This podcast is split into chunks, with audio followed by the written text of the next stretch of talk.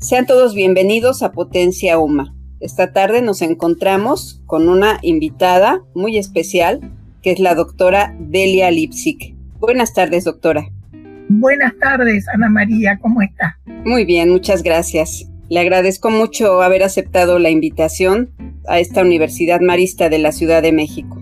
Ha sido un gusto y muchas gracias nuevamente por la invitación. Gracias, doctora. A continuación me permitiré leer un breve currículum de la doctora Delia Lipsic. Ella es profesora consulta de Derecho Internacional Privado y titular de la Cátedra UNESCO de Derecho de Autor y Derechos Conexos en la Facultad de Derecho de la Universidad de Buenos Aires, UBA. Profesora visitante en los másters en propiedad intelectual de las universidades Austral, Blas Pascal y UCA, Argentina. Externando de Colombia, Católica de Guayaquil, Ecuador y Carlos III de Madrid, España. Integrante del Instituto de Derecho Civil y de la sección de Derecho Internacional Privado del Instituto de Derecho Empresarial de la Academia Nacional de Derecho y Ciencias Sociales de Buenos Aires, presidenta del Instituto Interamericano de Derecho de Autor, IDA, presidenta de la ALAI Argentina, Grupo Nacional de la Asociación Literaire y Artistic Internacional, Asociación Literaria y Artística Internacional directora del Instituto de Derecho de las Comunicaciones y Derecho de Autor del Colegio Público de Abogados de la Capital Federal Argentina, consultora legal de Argentores y de la Asociación Argentina de Intérpretes ADI. Sus principales libros son Derecho de Autor y Derechos Conexos, escrito por encargo de la UNESCO para la enseñanza universitaria del derecho de autor y editado por UNESCO, CERLAC, Zavalía en 1993 y reimpreso varias veces. Ha sido publicado en francés en 1997, en inglés en 1999, en chino en 2000, en ruso en 2002 y en árabe en 2003. Nuevos temas de derecho de autor y derechos conexos, complementario del anterior, publicado por los mismos coeditores en 2004. Edición digital de ambos, CERLALC 2017. El derecho de autor en Argentina, en colaboración con Carlos Alberto Villalba, publicado en Buenos Aires por la editorial La Ley, primera edición en 2001 y segunda edición 2009 y digital, La Ley 2016. Ley 11.723, régimen legal de la propiedad intelectual, comentada, concordada con los tratados internacionales, con el Código Civil y el Comercial de la Nación, y anotada con jurisprudencia con colaboradores, publicado por la editorial Hammurabi en 2019. Doctora, muchas gracias nuevamente. A continuación procederé a hacerle unas preguntas. Doctora, si usted no tiene inconveniente. Con mucho gusto. La primera pregunta sería, ¿cuáles son a su criterio los mayores desafíos o peligros que en la actualidad afronta el derecho de autor en una sociedad como la contemporánea que a menudo tiende a desconocer algunos de ellos? Los que plantea el entorno digital puede ser uno de ellos. Por favor, doctora. Bueno, existe una conciencia generalizada de que Internet ofrece fantásticas posibilidades para la educación, la información y el entretenimiento. Y jamás, como hasta ahora, se ha podido acceder de inmediato a obras, documentos, sentencias, leyes, noticias y una infinidad de, de materiales y aunque muchos de estos sean de libre utilización y se ofrezcan en sitios abiertos y en forma gratuita, no siempre es así. De modo que otra gran parte está protegida por el derecho de autor o por este y los derechos conexos. Pero cuando se mencionan estos derechos, se despierta una hostilidad como nunca hasta ahora, comentada por la mala prensa que se le hace al derecho de autor. Es obvio que atravesamos por uno de los periodos de campañas más intensas contrarias al derecho de autor, permanentemente acechado por la amenaza de presunciones de cesión en favor de las industrias que lo vacían de contenido y por nuevas excepciones, además de los extensos catálogos que ya contienen las convenciones internacionales y las leyes nacionales y a las cuales se dedican largas jornadas de estudio en los organismos internacionales y en todas las regiones, inclusive en aquellas donde tanto se brega y se ha bregado por concientizar a gobernantes y gobernados sobre el imperativo de proteger debidamente la creación intelectual. Son numerosos y repetidos los intentos que se llevan adelante en todas las latitudes, procurando menospreciar principios y normas que protegen la creatividad intelectual, que mucho esfuerzo e ingenio demandaron para su aceptación y aprobación. La conquista de los autores, conquistas que no son más que el elemental respeto de un derecho humano y de derecho internacionalmente aceptados desde hace más de un siglo, son permanentemente acechados y puestos en tierra de juicio. Y así vemos cómo se suceden proyectos que de una u otra forma socavan los derechos de los autores. De esta manera, se minimiza permanentemente la importancia que tiene el sistema internacional del derecho de autor, erigido desde finales del siglo XIX y perfeccionado a lo largo de todo el siglo pasado y de su valor para el desarrollo del conocimiento, precisa y paradójicamente en la era del conocimiento. La incomprensión de lo que está en juego puede dar lugar a medidas irresponsables o demagógicas ocultas tras grandes banderas y falsas promesas, sobre cuyos riesgos es necesario tomar conciencia, porque no todo lo que permite la tecnología es válida o debe ser aceptado. Como no se acepta que se espía a las personas o se atente contra su derecho a la intimidad, por mucho que existan para ello tecnologías fácilmente disponibles y bastante económicas. No existen acuerdos definitivos ni situaciones estables. Los cambios son inevitables y es necesario enfrentarse a ellos de modo permanente. Esta situación me reafirma en lo que ya advertí hace bastante tiempo, que en derecho de autor no hay terreno ganado. Doctora, ¿por qué dice usted que no hay terreno ganador en el derecho de autor? Porque siempre hay que volver a la lucha, como si no hubiera pasado nada. Incluso hay doctrinas y sentencias que permanentemente se ponen en tela de juicio, normas que se quieren derogar y constantemente se trata de revisar el derecho de autor en contra de los autores. Es cierto. Siempre hay que estar en la lucha, eso quiere decir. Muy bien, muchas gracias, doctora. A continuación le quisiera preguntar a qué se denomina derechos conexos. Bueno, derechos conexos son los reconocidos a los intérpretes o ejecutantes, los productores de fonogramas y los organismos de radiodifusión en relación con sus actividades referentes a la utilización pública de obras de los autores, toda clase de representaciones de artistas o transmisión al público de acontecimientos, información y sonidos o imágenes. También son del tipo de los derechos conexos los que se reconocen a las empresas de distribución por cable sobre los programas propios y a los editores gráficos sobre la presentación tipográfica de sus ediciones publicadas.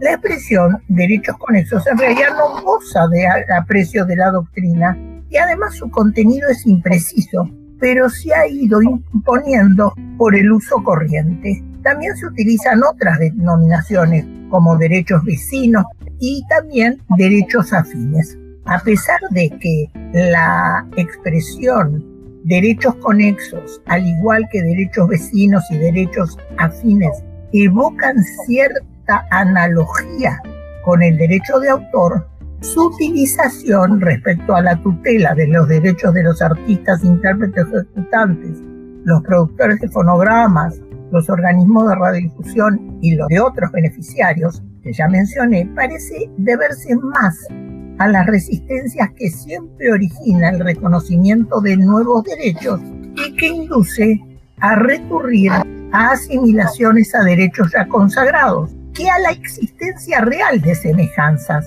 pues el objeto de la protección son actividades que, en las palabras del gran autoralista francés Henri de Bois, concurren a la difusión, pero no a la creación de obras literarias y artísticas, pues se trata de actividades auxiliares de la creación literaria y artística.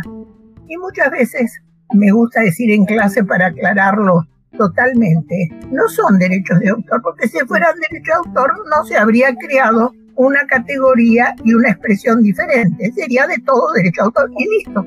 Ahí lo tenemos. Sí, doctora, muchas gracias. ¿Cuál es la importancia de las entidades de gestión colectiva?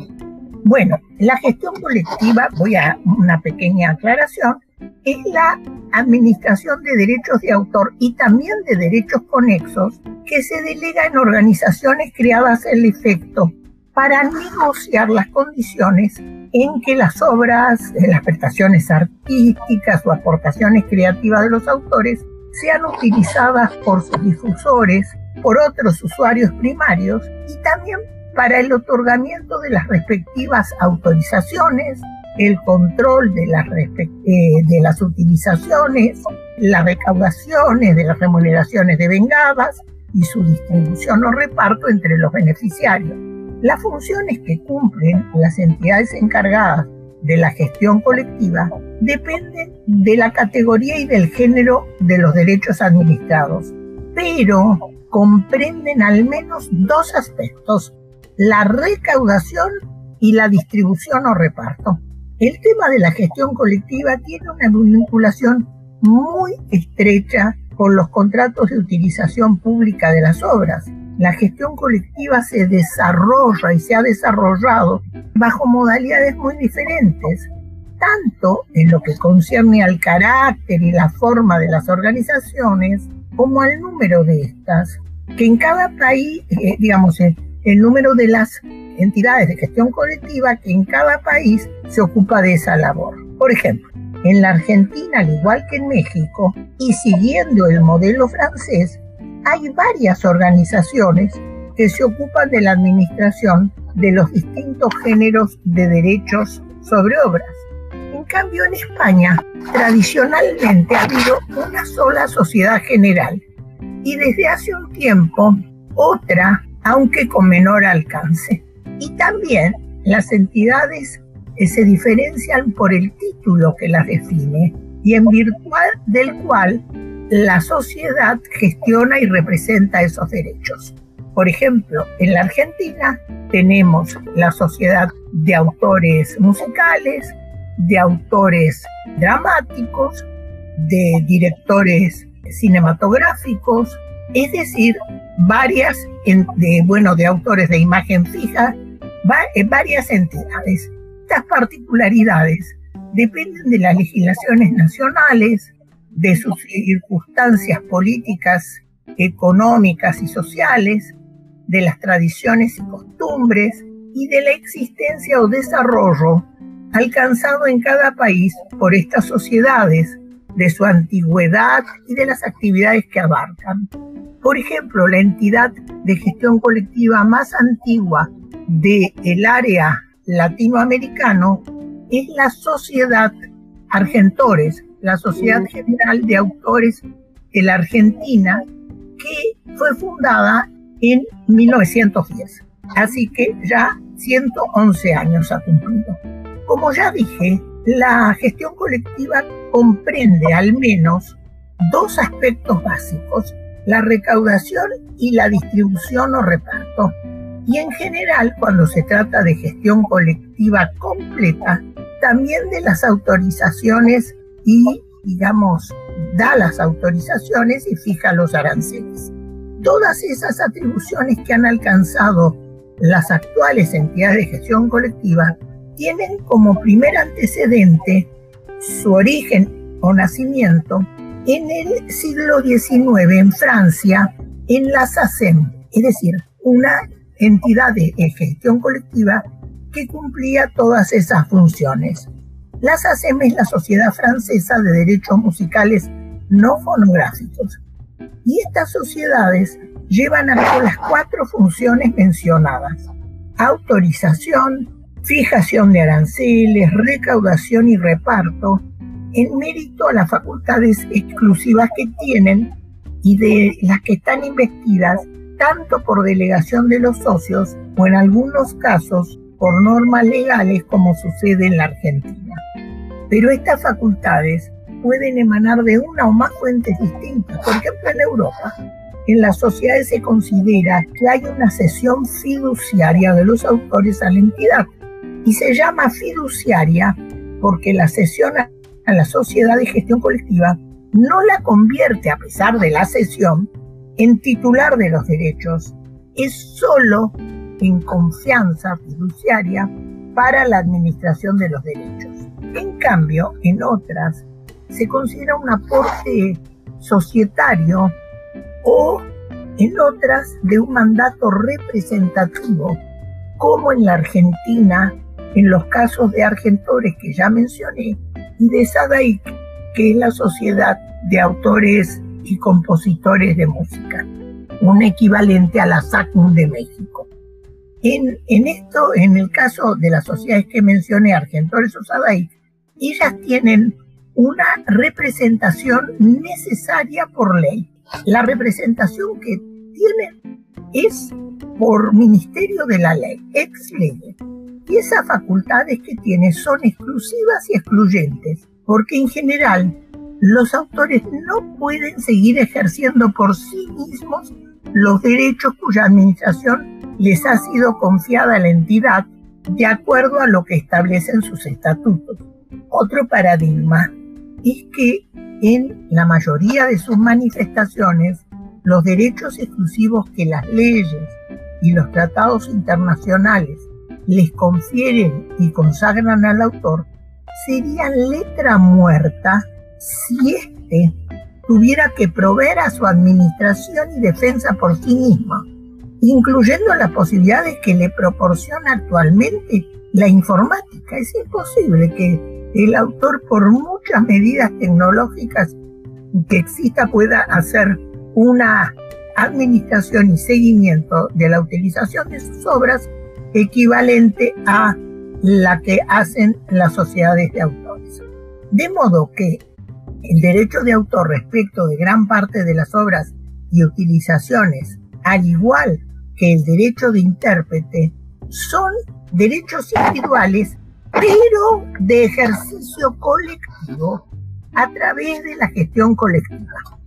Y la gestión colectiva de derechos de ejecución pública de obras musicales no dramáticas, y es decir, que no son óperas o comedias musicales que en algunos países las administran las sociedades de autores de obras dramáticas, y la propagación simultánea en programas de radiodifusión se presenta, como dije antes, como la única opción válida para que el derecho de autor no quede reducido a una reglamentación altruista pero inocua o a un derecho de simple remuneración cuando la ley establece una licencia no voluntaria en virtud de la cual no hay que pedir autorización, pero solo habría que pagar.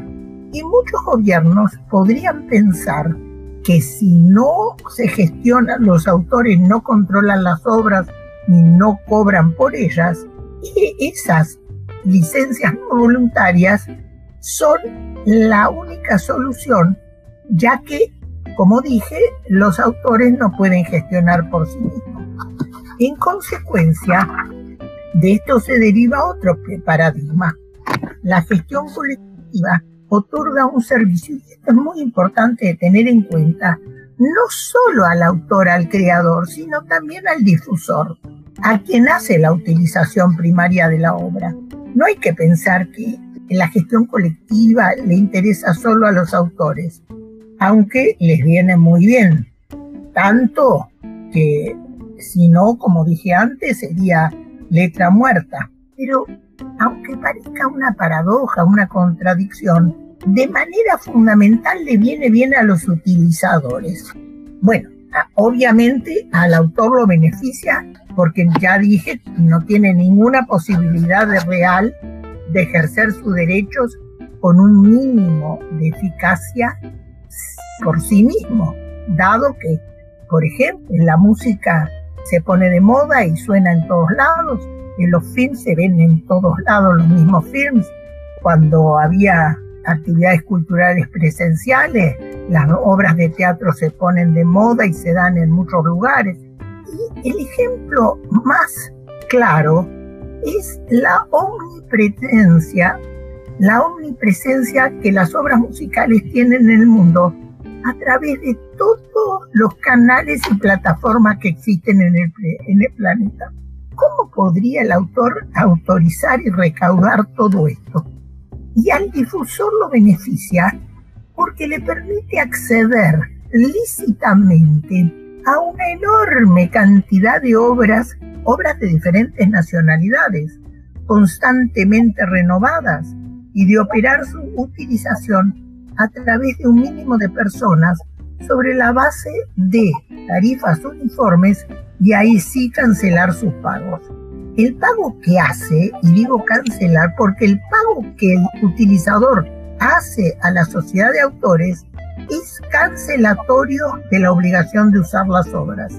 Y esto es todavía mucho más así con el uso de las obras que se han multiplicado en Internet. En las obras dramáticas y, musicales, dramático-musicales, también es muy útil esta gestión colectiva. Pero donde es indispensable es cuando se trata de obras musicales, de esas de tres minutos que son la mayoría. Otro paradigma es que la gestión colectiva tiene como objeto administrar los derechos de autor de las obras de creación, pero en algunos casos también defender los derechos de la personalidad del autor, es lo que, es lo que se llama el derecho moral. Las sociedades también tienen actividades de protección social mediante el otorgamiento de pensiones, subsidios por sepelios, obra social y actividades culturales. Y negociaciones amigables también para la resolución de conflictos en cuestiones de autoría entre los mismos socios. También un elemento importante es la exclusión en las sociedades, por lo menos de derecho continental europeo, es decir, las, las europeas y las de América Latina, excluyo el área del copyright, es decir, del derecho consuetudinario, del common law, pero en las entidades de gestión colectiva hay una exclusión de todo carácter lucrativo y comercial. Y así lo prevé el estatuto aprobado por la CISAC, la Confederación Internacional de Autores y Compositores, hace casi un siglo, en 1936. Por otra parte, las tarifas deben ser uniformes. Esto es una garantía para el usuario, pero quiero destacar que las tarifas son mínimas, fijan un piso y no un techo, y de ahí que no se puedan bajar. Pero en algunos géneros de obras, el autor puede pedir más, géneros o usos de esas obras. Puede pedir más, pero no bajar las tarifas. Y para completar este, este pregunta, este tema que estamos abordando, un último paradigma es que no se admiten renuncias a cobrar el arancel. Esta afirmación de que no se puede trabajar, digamos, autorizar gratuitamente algo hay que cobrar, puede, suele, más que pues, suele horrorizar a los civilistas que no conocen el tema de la gestión colectiva, que es un área específica dentro del derecho de autor, que a la vez es una rama del derecho civil, pero es un área específica, autónoma. Es una premisa que todos entendemos y que funciona perfectamente en el derecho laboral, donde un obrero no puede aceptar cobrar menos que lo que la ley o el convenio colectivo de trabajo establecen. Y esto vale también para el derecho a autor. Esto es así porque el trabajador está en una situación de debilidad estructural frente al empleador. Lo mismo que le pasa a cualquier consumidor que va a comprar a una tienda. Al autor le cuesta negociar lo que vale, lo que vale su obra. Además, hay que defender al autor de sí mismo. Esta es una frase que se dice mucho en el ambiente y que puede sonar raro, pero, como decía un jurista, el autor no sabe negociar y es su peor enemigo. Porque al autor no le interesa, le interesa la creación, le interesa la difusión de su obra y no es un buen negociador de su obra. Y por eso se dice que hay que defender al autor de sí mismo, de su impulso creador y de ver utilizada su obra. Y la sociedad de gestión que le dice, bueno, si no quiere cobrar, tome lo que nosotros le pagamos en ventanilla, luego sale a la calle, sale del edificio y se lo da al utilizado, a su, al empresario. Bueno, le quiero decir que esto nunca sucedió todavía, porque nadie devuelve. Si tiene la oportunidad de cobrar por la utilización, no va a ir a devolver, se va a quedar con el dinero, porque esas renuncias son muy forzadas, forzadas por las circunstancias, por lo que sea. Es por todo esto que las sociedades de gestión colectiva han cumplido y cumplen una función relevante en la sociedad actual en la defensa del derecho de autor. Sí, una función importantísima para el derecho de autor. Y esa frase que usted ha dicho de que hay que defender al autor de sí mismo, debe de trascender, porque efectivamente el autor lo que hace es crear, vive creando, entonces a veces poco le interesa que, que le paguen por sus creaciones. Y estas sociedades eh, justamente están para defender estos intereses de los autores. Gracias, doctora. Así es, eh, eh, Ana María. Ya para, para ir cerrando nuestra entrevista, le preguntaría yo qué papel ha desempeñado, sobre todo en las últimas décadas, la labor pedagógica de estudiosos como usted y la labor de la OMPI en el desarrollo de una mayor conciencia dentro de los juristas de la importancia del derecho de autor. Para mí es fundamental. En la actualidad se está haciendo evidente lo inadecuado que resulta que se siga considerando al derecho de autor y los derechos conexos como una materia esotérica, bueno, por lo menos poco conocida, que puede continuar ausente de las preocupaciones gubernamentales y de la currícula universitaria. El impacto tecnológico sacó al derecho de autor de la posición secundaria en que se lo situaba por afectar a un grupo reducido de personas, escritores, dramaturgos, compositores, artistas plásticos, cuyas actividades se reconocían como vitales, pero que se desarrollaban en eh, áreas que se percibían como económicamente restringidas. Es decir, la cultura, la educación, la información, el espectáculo, pero sin incidencia en la formación de las riquezas nacionales.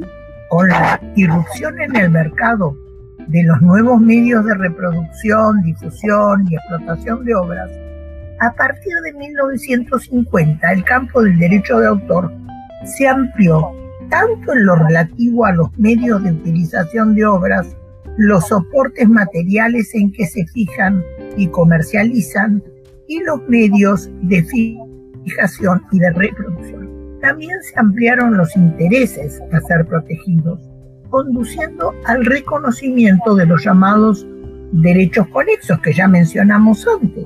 Sí. Con la extensión de la tutela del derecho de autor a los programas de ordenador o de cómputo, como se dice en México, el crecimiento exponencial de Internet que tuvo lugar a partir de 1980 puso de relieve la importancia económica del derecho de autor. Igualmente evidente se hizo su trascendencia política y social al estimular la creatividad, asegurar las inversiones, fomentar la difusión de bienes culturales y asegurar una imprescindible diversidad cultural. También se ha manifestado en la estimación de las cuantiosas pérdidas que origina tanto la piratería, es decir, la reproducción no autorizada de obras realizada a escala comercial, como la reproducción de obras hechas en forma privada, reproducción reprográfica de obras impresas y copia privada de grabaciones de obras musicales y de obras audiovisuales. Eso que la gente hace porque es fácil, porque quieren las cosas inmediatamente y si pueden no, no pagar, bueno, es una alegría. Pero cuando la cosa es gratis, es una cosa. Si uno se lleva lo que, lo que no es de uno y no paga cuando tiene un precio, es una cosa bien. Bueno, más recientemente esto se ve acrecentado por la posibilidad que brinda el entorno digital de comunicar, digamos, al permitir reproducir y comunicar al público obras protegidas, tanto por correo electrónico como especialmente por medio de los diversos sistemas informáticos de intercambio con un alcance infinitamente mayor que cuando se hace en el mundo analógico, con el consiguiente daño que para los autores, los intérpretes los productores, los editores, etcétera, esta actividad original. Sin embargo, tanto la inserción como la extensión de la enseñanza del derecho autor y los derechos conexos en las universidades de América Latina, salvo excepciones, y en eso Argentina y México pueden entrar en esas excepciones, también Brasil, continúa siendo el resultado de la iniciativa personal de los profesores. La eh, materia se empieza a dictar en una universidad porque lo promueve un profesor interesado en la materia, un autoral. Bueno, para terminar, quiero señalar que alguien dijo que si se piensa que la educación es cara, no hay más que mirar cuánto cuesta la ignorancia. Qué frase. Y con esto creo que ya hemos cumplido el tiempo y, ya no queda por lo menos mucho que agregar por mi parte. Gracias, doctora. Todo lo que nos ha dicho es muy interesante y valioso. Le agradezco muchísimo todos sus, sus comentarios. ¿Y qué cosa ha dicho usted de las universidades? Porque, por ejemplo, en el caso de nuestra universidad, sí es una materia obligatoria y qué bueno que ya en las universidades se les está dando, se les está dando esa importancia a, esta materia. Pero de todos modos son pocas. Son pocas, desde luego. Desde luego, pues hay que seguir luchando cada vez más, ¿no? Para que más personas conozcan y profundicen más en el tema, sobre todo los jóvenes que, que puedan dedicarse a esta área específica, ¿no? Y también para los jóvenes es una gran salida laboral porque cada vez hay más actividad profesional en el campo del derecho autor Así y en el campo de, de las entidades, digamos de las sociedades comerciales y en todos los campos de la utilización de las obras. Y se necesita gente que conozca. Desde luego, en el campo público y privado, ¿no? Así es, exacto. Doctora, pues mm, le agradezco en el alma todos sus comentarios. Todo lo que usted dice es enseñanza profunda. Creo que nuestros, nuestro auditorio va a quedar muy satisfecho con escucharla. Bueno, muchas gracias Ana María y la felicito por esta labor que está desarrollando de difusión y de clarificación. Gracias, doctora. Cuídese usted mucho y nos vemos próximamente. De acuerdo, usted también y nos vemos. Gracias, doctora.